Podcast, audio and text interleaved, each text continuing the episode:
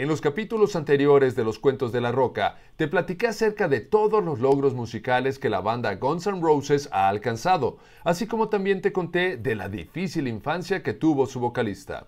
Acerca de Axel Rose, siempre se ha hablado de su carácter difícil, de sus cambios de humor, de sus desplantes, pero no siempre se considera que estos comportamientos son el resultado de ciertos trastornos psicológicos que padece, los cuales, aunados a los traumas que le generaron en su infancia, hacen que el entender su realidad sea algo bastante complejo.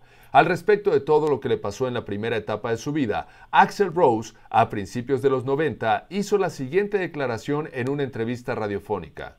He descubierto con ayuda de terapias y con el paso del tiempo que muchos comportamientos y situaciones con las que yo crecí en mi infancia me habían afectado mucho y muchos de esos comportamientos en un punto yo los había normalizado porque esos comportamientos se desarrollaron en el lugar en el que crecí violencia física, psicológica, agresividad.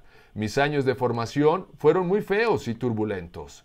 Con respecto al abuso, Rose comentó, He tenido que aprender a vivir e intentar superar el abuso, especialmente el abuso sexual, algo que no me es difícil abordar. Creo que es el peor crimen que se puede cometer contra un niño. Y estoy trabajando en ello, en remediar en algo el trauma paso a paso e intentando ayudarme a mí mismo, con ello intentar ayudar a otras personas y niños que hayan pasado por lo mismo.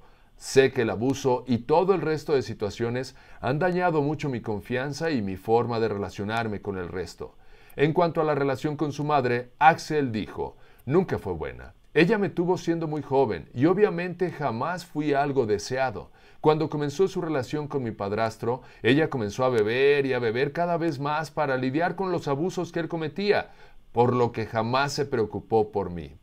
Cuando crecí y le conté las cosas que él me había hecho, ella jamás me creyó y nuestra relación acabó por romperse.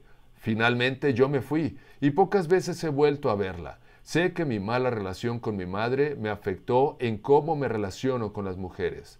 Después de escuchar estas terribles declaraciones acerca de la vida personal de Axel Rose, cuesta trabajo entender cómo es que él fue capaz de encontrar la manera para convertir esos traumas en fuente de inspiración. Pero de eso seguiremos platicando en el siguiente capítulo de Los Cuentos de la Roca.